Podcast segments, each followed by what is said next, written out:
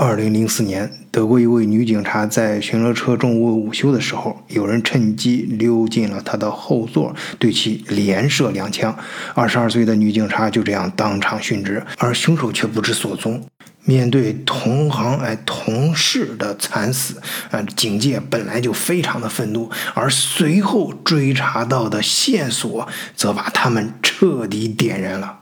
因为当场检测出来的 DNA 线索，发现凶手竟然是十几年前他们一直在寻找的一个连环杀手。也就是说，这么多年，他们不仅没逮到这个凶手，而且这个凶手已经杀人杀到他们自己人头上了。于是，德国警察就进行了前所未有的这种大搜捕，可以说是不惜成本。而且还联合调动了法国、比利时、呃、荷兰、意大利，还有东欧等等相关的很多国家的警力资源，彻查此案。呃，这前前后后花的钱可以说是海了去了啊，能够达到上千万欧元，而且悬赏啊。举报令啊，一度加码到二十二万欧元。哎，这苦苦搜寻了超过二十年，可惜除了确定她是一个东欧女性之外，对凶手依然是毫无所获。直到发现了一部被烧焦的男性尸体。换一个视角，也许世界大不一样。以德国视角。晚醉为你评说天下事。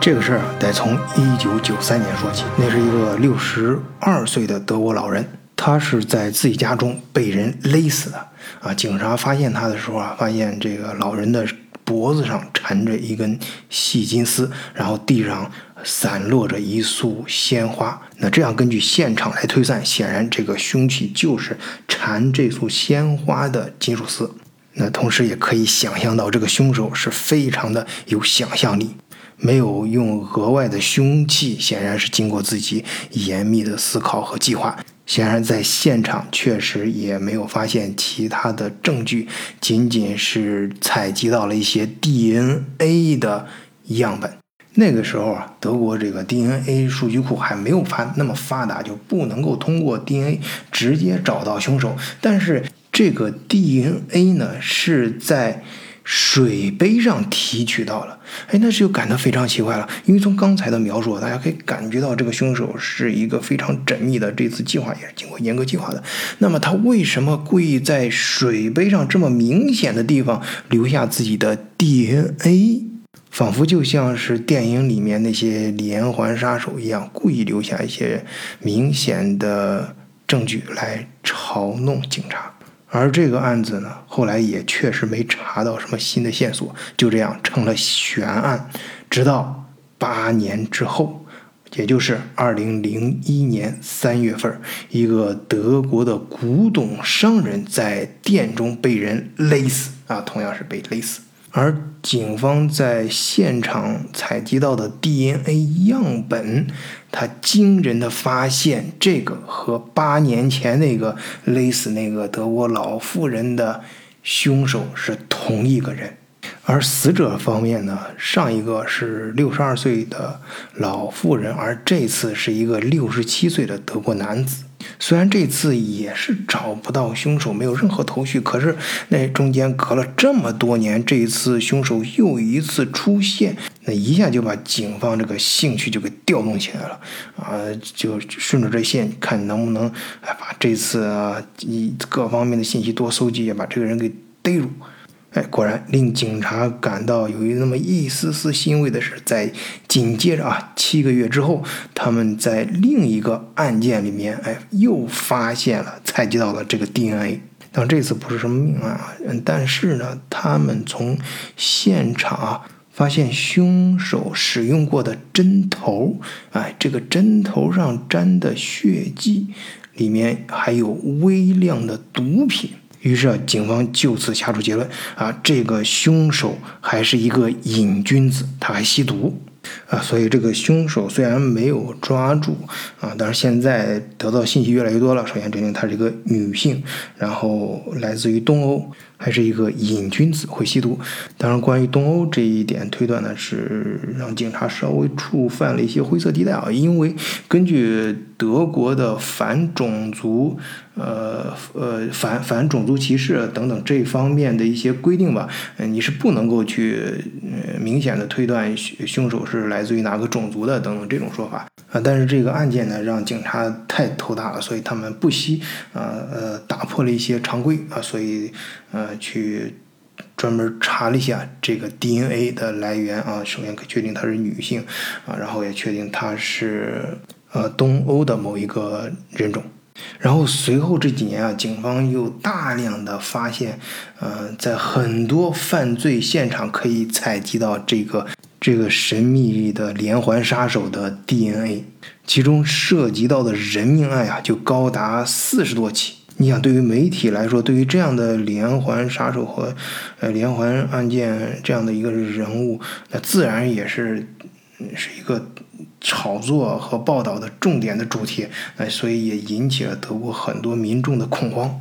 哎，所以就像我开篇提到的，德国这个警方在这个案子上为了找到这个人，那真是下了血本啊！首先刚才说的，确一旦确定她是啊女性啊，你这个还是毒贩之后，那就排查所有的呃这个警察能够找到的这个吸毒的女性。一个挨一个的排查他们的 DNA，哎，可是最后还是一无所获，哎，找不到这个人，对不上号。然后就是到二零零七年，也就是开篇咱们提到的那一幕啊，一个二十二岁的还是女警察啊，你想在自己巡逻的时候、午休的时候，被人家在自己的警车里从背后两枪给干掉了，那你想这是一个什么概念呢？对同事、对警界的冲击有多大啊？当时那各个新闻上也是啊，感觉像国葬的那种感觉啊，很多人、很多警察出来给他。嗯，送葬举行这种，呃，盛大的这种葬礼啊，誓死要挖地三尺也要找到这个凶手。但是上天不随人愿啊，啊，无论德国警方投入了多少的人力物力，投入了多少资源，花了多少钱，把这个悬赏令提到多高，依然没有找到凶手。那最后，正当德国警察为了这个案子。哎呀，找是都开始怀疑人生啊，开始呃不知该怎么办的时候，哎，突然他们有了一个新的发现啊，那就是在德国边境上发现了一具被烧焦的男性难民的尸体。可是，在检查这个尸体的时候，他们却惊奇的发现这个尸体的 DNA。居然和他们苦苦找了这个二十多年的连环杀手的这个人的 DNA 是一模一样的，那这就悲剧了，这不可能啊！这明明这是一个男性的尸体，那很有可能就是检查上出了问题呗。果然，当他们换了一个棉签儿去采集样本化验 DNA 的时候，就发现了，哎。不是这个他们要找的这个东欧女性的 DNA，呃，而是一个就像他们观察到的那样啊，是一个呃男性的难民尸体。那由此啊，他们就得出了一个他们自己都不敢相信的结论，也就是说，在他们现场呃取样的时候用的这个棉签儿上是有问题的。啊好，呃，德国警方呢就赶快顺藤摸瓜去，呃，找这个棉签的来源啊。这个棉签是奥地利一家工厂制造出来的。当警方啊找到这家工厂的时候，那工厂老板自然是觉得不可能啊，那这不可能的，因为，嗯，我们这个工厂生产出来的棉签呢，你想是什么地方用啊？那肯定是严格消毒的。可能会有这个，呃呃皮屑啊，什么这个有这个 DNA 的这个人体的一些构造的东西在上面残留。可是当他们一一排查这个生产车间的时候，却终于找到了这个东欧女人。原来啊，这位女性根本就不是他们想象中的什么呃连环杀手什么的，是一个再也。普通不过的，哎，到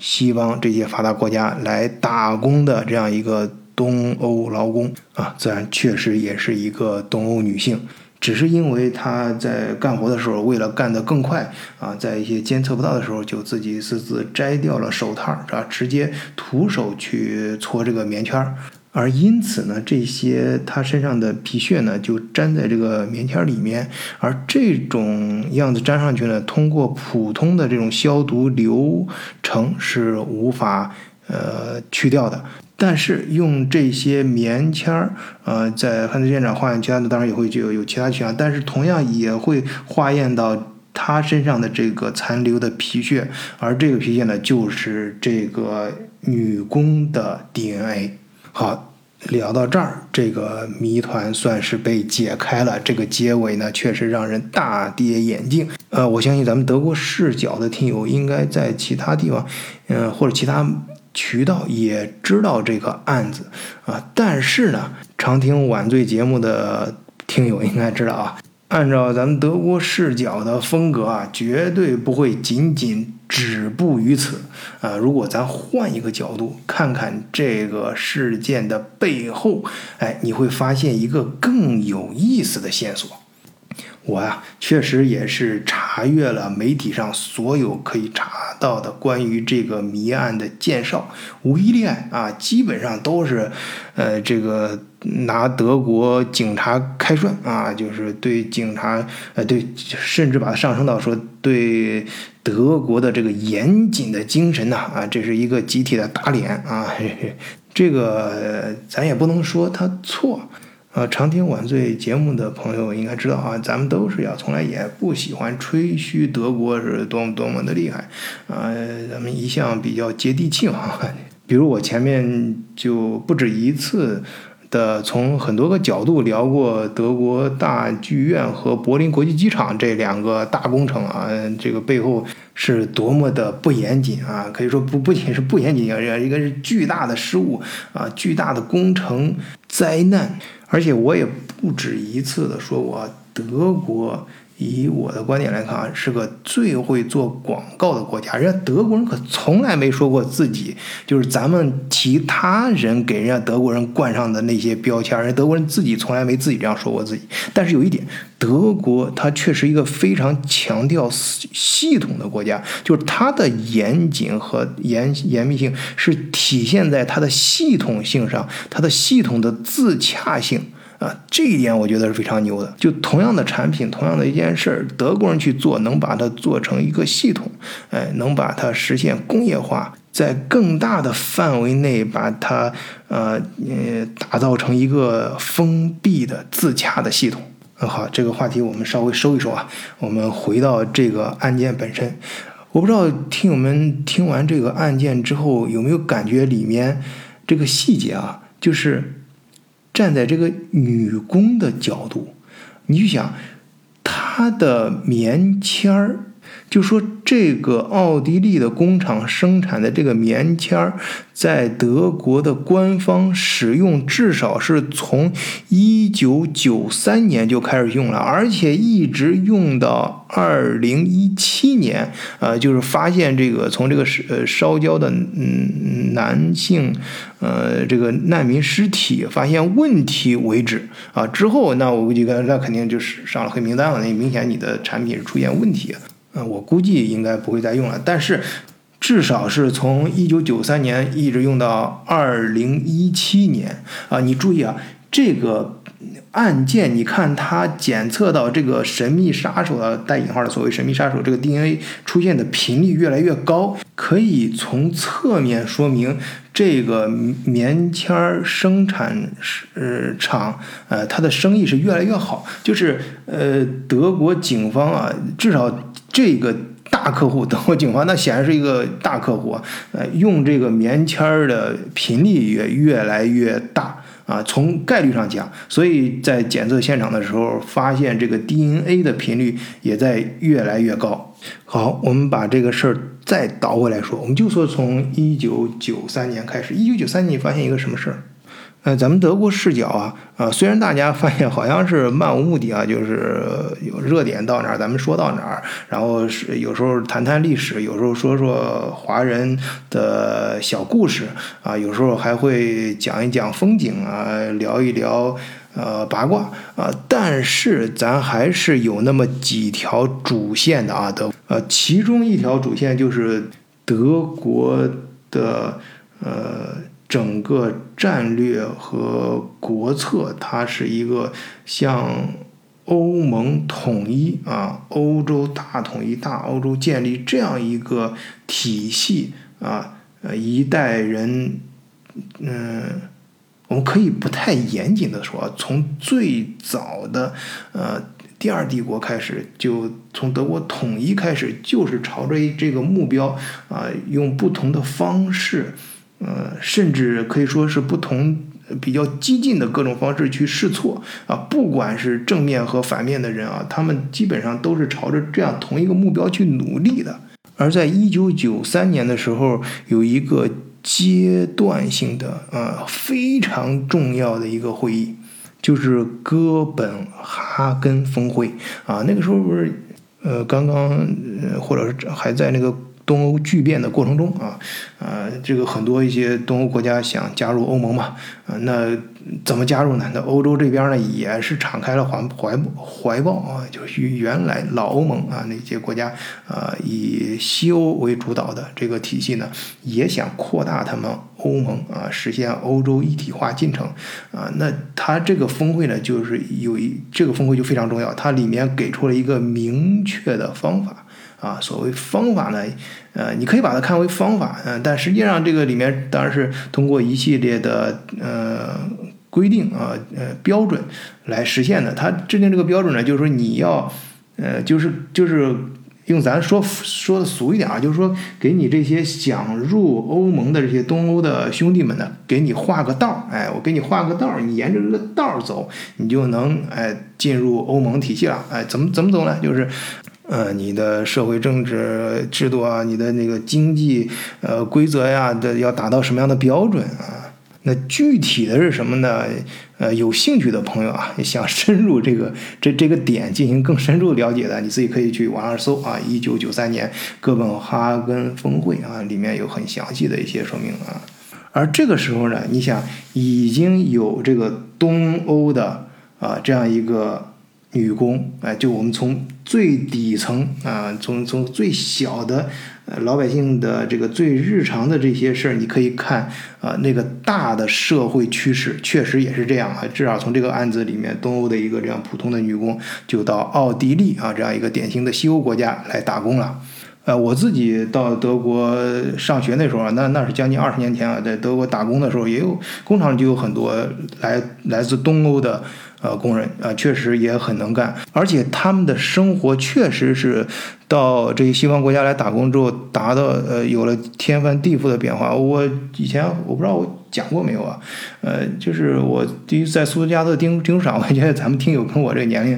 差不多的来德国人，应该都有这个，好像都去过苏斯加特那家钉书上。那其中就有一个来东欧的呃农民，在在工厂里面有时候还跟我们吵架什么的。但是呃，那个下了班之后，大家关系还是挺好的。有一次就是我们在走路上呃上班的过程中，啊，他看见我们在呃街道上走，啊，因为我们就是学生嘛，为了省钱什么的，就下了。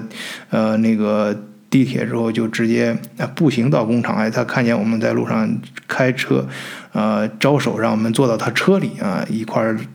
呃，载呃载车啊，到送我们到工厂。呃，当时我们他招手的时候，我们还不太相信啊。我说谁呀？这这不认识招我。哎，一看是这哥们儿，呃，开的为什么呢？因为他开了一辆宝马。哎，当时我们就想，这是这跟我一块在工厂里干活的嘛？这这这都是社会的最底层，居然能开得起宝马。哎，确实，而且那个车里进去之后，那个那个宝马的内饰还不错啊。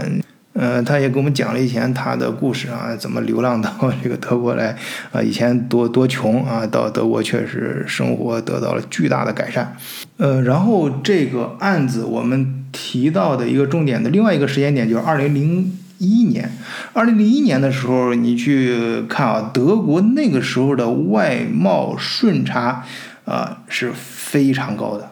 是。八百七十一亿欧元。你注意，它这个顺差是含金量非常高的，因为德国出口的产品大多数都是什么产品？大家应该心里都有个数啊，至少你有个这个方面的感觉，都是那些高附加值产品。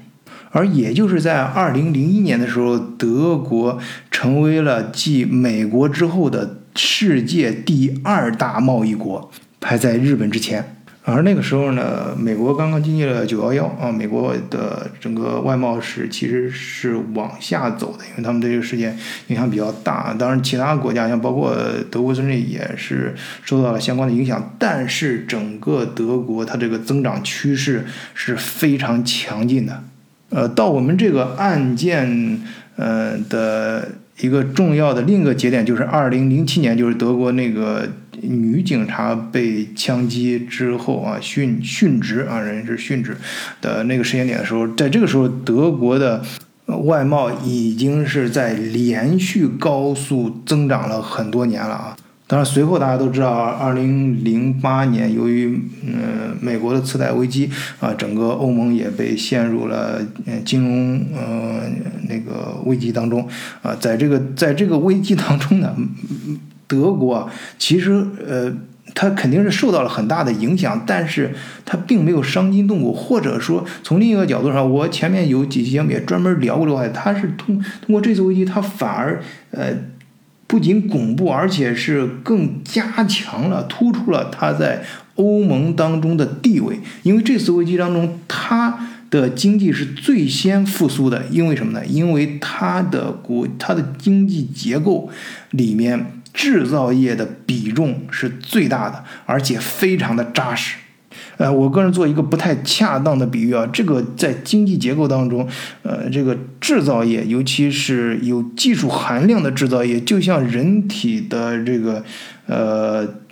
肌肉一样啊，你这个肌肉越发达，这个呃，它能，它不是说你你这个制造业本身，呃，它的比重有大了就多么，而是它强强劲健康了之后，这个机体一样，它会带动你整个机体整个系统，其他的部件也会呃起一个非常正面的积极的作用啊，比如很重要的一方面就会增加你身体的呃。呃，免疫力对于整个经济系统来说，就是呃增加你抗风险的能力，和在经济环境不好的时候受到重创的时候，呃迅速恢复的能力。好，我们再稍微拉回来啊，再再回头说到这个女工这个事儿。你看她的东工的那个时候，其实我刚接我刚才说的自己的一点小小的经历，打工的时在德国打工的，呃当学生那时候啊。真是不，大学生时候一到放假什么都有呃，那个给我打电话啊，人家说说你这个呃来不来打工啊什么的，学生工啊什么的时候，这个时候你其实我我嗯我我想到另外一个问题，就是大家有没有想过，为什么德国？这个经，它也是跟美国一样这种发达国家，它没有出现像美国那样的一个经济袖带呢。就是像，呃，我们看很多一些纪录片上讲德国、美国这个，呃，不是他一直要号召呃制造业回流嘛？因为它本国的这个制造业，呃，就是工厂什么很多都外外迁了啊，他想迁回来。但但是在这过去这一二十年当中，呃。德国虽然也出现了很多呃，这个呃德国的大公司工厂设在其他国家，但是它更多的表现是一种扩张，但自己本国并没有出现呃比较明显的空心化。那你说美国它出去是因为这个人工嗯工资太高了，但其实你真正比较一下绝对数字啊，美国的人均工人平常人的工资应该还没有德国的高吧？这个话题很有意思啊，呃，这个话题我想，我们我们其实刚才那个线我们稍微停一停，我们再换一个角度啊来讲。其实，在我们接着我刚才提到的那个一九九三年那个事儿讲，呃，西欧很多国家其实是欢迎嗯这个欧盟。嗯，统一啊，这个整更多的东欧国家的兄弟们过来啊，那个时候东欧的很多国家呢也想加入我们，其实他们的想法也非常简单，就是想自己变得更富嘛。我到一个，呃，我我反正都是交朋友，肯定是想喜欢跟那个呃富人交朋友嘛，那那跟着富人混啊，这个到这个富人的圈子里面，我能迅速的变富嘛啊。啊，我看那个微信里面不是传那个有些传一些段段子啊，都是说不是这个这个跟跟跟着跟着苍蝇只能找到呃厕所啊，跟着蜜蜂哎就可以找到花儿啊，这个逻辑很简单啊，大家都能理解呢。国家也一样啊，这个呃东欧的人，但可是呢，事实上并不是这样。东欧很多国家其实，在呃在这这个整个经济转型之后，进入欧盟体系之后，它的经济增长其实是放缓了。啊，当然，呃呃，波兰啊是可能是一个例外，它搞得不错，但整体上，呃呃，东欧也是在发展，但是实际上，实际上，呃呃，很多发展是差强人意的啊，呃，至少我们在刚才提到那个零八年之后那个呃欧盟的金融危机当中，嗯，当时有个词嘛叫“拼嗯笨猪四国”啊，后来是五国啊，PIGS，这这几个国家呢，它的经济就明显就不行嘛，其实。东欧更是这样，为什么呢？他们在进入这个欧盟大家庭之后，也就是说，他们把这个资源的分配权是交给了整个欧盟体系。那么也就是说，他们本国原来的这些资源啊，包括资金、劳动力啊，各个层面的劳动力啊，呃，本来是可以留在本国发展一些产业的，但是。他们很自然的都会流入到呃呃德国这样的国家，就是能够把这个资源发挥更高效率的地方。也就是说，这个资源看上去它是更自由了，但是自由的资源它往往它会更去找让自己呃更快变现的啊。说的更直白一点，就是平对平常老百姓来说，他到他他同样都是干八个小时，他。自然，他想去找那些，呃，能让这八个小时兑换成更多报酬的地方去工作。那何况德国的社会环境又比东欧很多地方都要好，嗯，那作为普通老百姓，这也不难理解。而对于德国这样的国家来说呢，包括德语区啊，刚才提到的奥地利这家工厂啊，这样的他们又可以拿到更低廉的。呃，就以更低廉的价格拿到更多的资源啊，包括劳动力资源啊。虽然他们本国有很多大量的人在领救济啊，不能说救济吧，福利啊，躺在家里不干活啊，只是消费。但是它的整个欧盟的这个经济呃系统，呃，特别是呃德国德语区这样的呃呃是是这个。经济生态并没有出现空心化，它的工厂不必要搬过去，比如说啊，它的工厂就没必要搬到。东欧啊，你东欧有好的工厂，本来基础不错的，像，呃，这个斯斯洛伐克什么这些制造业，捷克这个很多一些制造业原来是不错的，没关系，我把你买下来，我并购你啊，因为大家都是一个欧盟体系下了，很多事儿都好谈了，很多一些事儿也也容易操作，呃，可操作性更强，我直接把你并购了，然后你成为我这个呃你的资源这个呃呃决定权和归属权，呃，这个。就属属于我了，哎，然后呢，我自己的工厂也没必要往那边去搬，因为你我允许我工厂搬，你那边有搬过去不就想更便宜吗？哎，那没关系，你那边的劳动力什么来我这儿干活不就行了吗？啊，我啊，我也不会让你的工厂就完全闲着，大家面子上不会也过不去啊。我把你并购下来，你的工厂还照样赚。但是有一点，你已经不是完全独立的自主的发展了。而你具体的一个棉签儿啊，是不是不合格？甚至于因为这个棉签儿啊，也变成了呃大家眼中的笑话。媒体呃这个文章中所谓的对德国严谨精神的打脸的什么这种这种说法，什么？我觉得已经不重要了。呃，重要的是它整个经济系统。的建立已经形成了，它已经打造出来一个更加对于整个德国的经济啊更有价值的一个生态系统和链条，而且从表面上看，它还占据了很多呃，